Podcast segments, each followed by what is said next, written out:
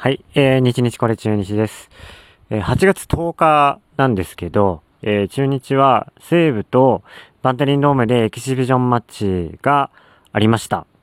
で、これがね、あのー、オリンピック休みのエキシビジョンマッチ最終戦ということで、これで、えー、あさってからのね、あのー、後半戦開幕に向けて最終調整の試合が、えー、終わりましたということになります。で、最後ね、えー、西武戦だったんですけど、えー、結果どうだったかっていうと、珍しくね、7対1の快勝で、えー、勝って終わりましたってことらしいですと。はい。で、えっ、ー、とね、あのー、例によって動画がね、ないのであの、記事ベースでね、え、気になったところをちょっと上げていきたいなと思います。で、まずね、トースポの記事から読んでいきたいと思います。えー、中日が10日のエキシビジョンマッチ西武戦に7対1で快勝と。えー、打線が14安打と爆発すれば、6人系統の投手戦も、投手陣も、えー、西武打線を4安打1時点に抑えて圧倒したと。14安打ですよ。10安打。まあ、7、14安打で7点って結構効率悪いけど、10安打打つっていうのがね、まあ、未だなかったんでね、これはすごいいいことかなと思います。はい。で、中日は1点リードの3回に高橋周平、木下、加藤翔、平の、えー、敵地打で5点を追加。6回にもアリエル・マルチネスの、えー、宇宙間ソロ本塁打でリードを広げたと。えー、守備、そして総力で相手を崩すということでメンバーを入れ替えてきましたし、そういったものが少しずつ形になってきたかと思います。という与田監督だが、えー、初回に先制点取れましたけど、1回と5回は物足りなさはありましたね。と、えー、得点圏に走者を置きながらあと1本が出なかった場面に言及するなど満足はしていないと。はい。えー、まあ、まあ、勝てばいいですよって感じはします。ただ、えっ、ー、と、チャンスでね、チャンスは、チャンスをものにする確率っていうのを後半戦はことごとく上げていかないと、あのー、ただでさえ頻打なんでね、あの、ここぞという時に打つっていう人が増えてほしいですね。で、それができるのはね、僕はね、三股だと思ってますんで、一押しの三股くんですよ。でね、あの、適宜どの上とかもね、あのー、期待してるんですけどね、はい。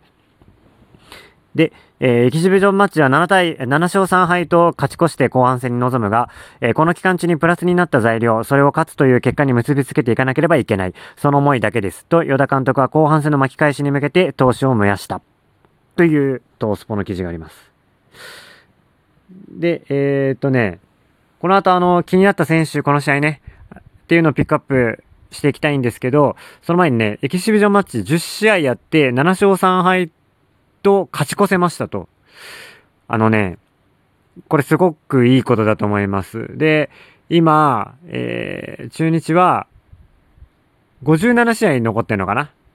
うん、86試合終わって57試合残ってるんですよ。だから大体60試合ありますと。で、このエキシビのマッチは10試合やって7勝したってことですよ。うん。で、このペースで後半戦行ってほしい。ぜひ。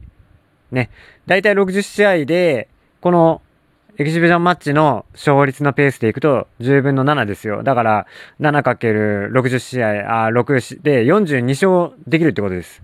42勝するとかなりでかい。えっ、ー、と、今32勝なんで、42勝すると74勝です。74勝って多分優勝ラインですよ。今年で言うと。でね、これ10試合やって7試合勝ったってことなんですけど、これミソがあってて、えっ、ー、と、引き分けがないんですよね。要は、ちゃんと勝ち切れたってことですよ。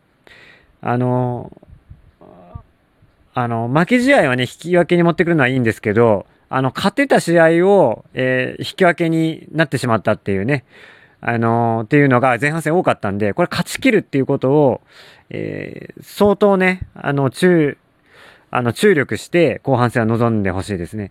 この10試合で7試合勝つ。10試合やる、10試合やる中で7試合勝つっていう、このペースをね、後半戦はぜひ、えっ、ー、と、やっててほしいなと。で、そうじゃないと、それくらいやんないと、A クラスはね、本当に狙えないと思いますね。で、引き分けをとにかく避ける。どちらかというとちゃんと勝ち切る。っていうのを、えー、本当に心がけていってほしいなと思います。はい。で、この試合で、えー、気になった選手。まず高橋周平。ピッチャーは、えー、福谷が投げてたんですね。で、4回を4無失点で抑えましたということらしいです。1安打無失点だって。うん。で、前回登板も 5, 5イニング無失点なので、すごいですね。あの、いい感じで仕上がってきましたと。福谷、一旦安心材料なんでしょうかというところ。で、えっ、ー、と、高橋周平ね。あのー、この試合、なんとね、4安打打ったらしいです。えー、中日スポーツの記事を読んでいきます。はい。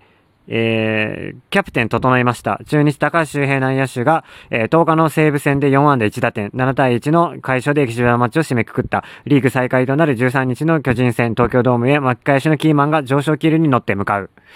えー、ギリギリまでもがき抜いた高橋周平が右に左に広角に打ち分け4安打。あのね、ライトに2本、レフトに2本打ったらしいです。で、駅集団マッチの締めくくり、ついに手応えをつかんで後半戦のスタートラインに立つと。うん。ちょっとこれ今記事の途中なんですけど、正直ね、間に合ったかどうかよくわかんないけど、正直高橋まだ怪しいと思います。えっ、と、前半戦もね、なんか、1試合で2ホームラン打った試合とかなかったかなっていう試合があったかと思えば、また翌日から打てなくなったりね、あの、チャンスで、また凡退したりって起きない。今年のね、あの特徴ですよね。えっ、ー、と、得点圏で全然打てないっていう。それがね、ずっと繰り返されたんで、あのね、安定が今年ないんですよ、安定感が。だからね、ちょっと、まあ、この試合だけで一喜一憂はできないかなと思います。うん。はい、続けます。えー、結果だけで行かれないのが首相らしい。ベストな一打は3回の、えー、ライト前タイムリーでもなければ、6回の、えー、レフト越え、えー、ツーベースでもなかった。唯一凡退した第5打席のライトフライを即答で収穫に上げたと。最後の打席ですね。打ったのはカットボールだと思うんですけど、速いボールに対して引っ張ろうと思っていましたと。タイミングを合わせることだけを強く意識し引っ張れたので、とても間合いが良かったですと。やれることは何でもやった。この日、えー、打撃練習ではノーステップ気味で振り込んだ。試合ではバットを、えー、体の正面近くで構える神主大法に近いスタイルを試した。すべては差し込まれない強い打球のため、手本はいない、無意識でたどり着いたフォームだった。経験したことのない1ヶ月近い中断、上昇気流をつかみたかったエキシビジョンマッチでは、えー、この日まで24打数3安打。やっぱりね、やっぱりですねって感じしますよね。ひどいですよ。うん。4日のロッテ戦の、えー、第2打席で、ツーランを放ったのを最後に12打席連続ノーヒットで苦しんでいた。あこれが困るんですよね。調子の良い悪いの波が激しすぎる。えー、で、調子がいい時は1試合ぐらいしかないと。これはね、本当にね、やめてほしい。うん。はい。トンネル脱出に、えー、与田監督も本人が自信をつけてくれたら、右へ左へらしさが出たと、ほっと一息。あとは本番で勝つためのバッティングができればいいと期待を寄せたということらしいですと。なので、えっ、ー、とね、あのー、まあ、何度も言ってますけど、あまりね、えっ、ー、と、マイスバモンですよ。高橋周平。そんなにまだ期待はできないんじゃないかなと思ってます。ただ、高橋周平しかいません。あの、ビシエドの次のバッターというか、ビシエドに、えー、なんだろうな、えー、注意が集中するのを、えー、妨げるね、あの、強打者。そういうことができる役割を持った、えー、バッターっていうのは、えー、高橋周平が一番手かなと思うんですね。うん。まあ、アリエル・マルチネスがね、あのー、後半戦出てきてくれるらしいので、レフト守るのかな。だからまあ、アリエルも可能性あるんですけど、ちょっとね、あの、これまでの経験上、怪我がちなんでね、あのー、2週間ぐらいしたらすぐ怪我とかになりかねんので、うん。あのー、アリエル・マルチネスがずっと出てくれるんだったら嬉しいんだけど、えー、高橋周平がやっぱりその席は担うべきかなと思ってます。はい。なので、えっ、ー、と、どうにかね、この甲府町の波を、えー、後半戦は見せないでほしいですね。で、はい。で、二人目ですけど、さっきね、あの、宇宙間へホームランって書いてあったんだけどね、あの、左中間なのかどっちかわかんないですけど、アリエル・マルチネスがホームラン打ちましたっていう記事がありました。で、アリエル・マルチですね、元気らしいので、えっと、東京ドーム、ね、13日の金曜日、東京ドームから試合にぜひ出てほしいですね。で、えー、っと、レフトを守るのかな？キャッチャーは木下か、大野翔太か、まあ、桂がマスクかぶるでしょうから、えー、っと、そこには割って入ることはなかなか難しいんじゃないかなと思うので、レフト、まあ、外野でね、あの、守備機会あんまないレフトとかでやってほしいなと思います。うん。この人いるだけでね、あの、長打力だいぶ増えますから、で、特にね、東京ドーム、初ホームラン打ったのも東京ドームだったと思うんでね、あの、相性いい球場だと思うんで、あの、後半戦、初日から出てほしいですね。はい。で、次、えー、伊藤康介選手。これね、ちょっと何回か前、2回前かな、のあの、配信でね、注目選手ですよっていう話をさせてもらったかと思うんですけど、この、この日の試合は、えー、すべてレフト前ヒットで3安打猛打賞ということで、素晴らしいですね。はいえっ、ー、と、まあ、右ピッチャー、左ピッチャー関係なく、えー、そんな、あのー、苦手意識っていうのはなさそうなバッターなんでね。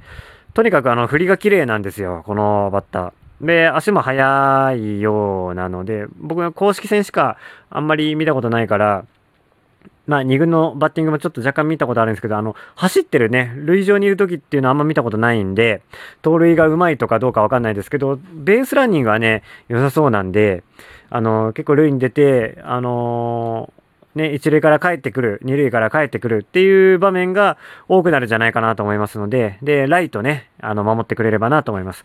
これでライトか、あの、外野固まったんじゃないかな。ライト伊藤、センター大島、レフトアリエル・マルチネスって感じでね。はい。期待してます。で、最後、やっぱり水俣選手ですよ。この試合もマルチヒット。2試合連続でマルチヒットでしたと。まあ、前回はね、あの、3安打猛打賞でしたけど、というので、えー、内野をね、ぜひ守ってほしいと。あの、京田選手が多分足怪我したんじゃないかな、だと思うんで、ショートは三俣じゃないですかね、というところで、はい、えー、10日のエキシビジョンマッチの振り返りでした。はい、後半戦期待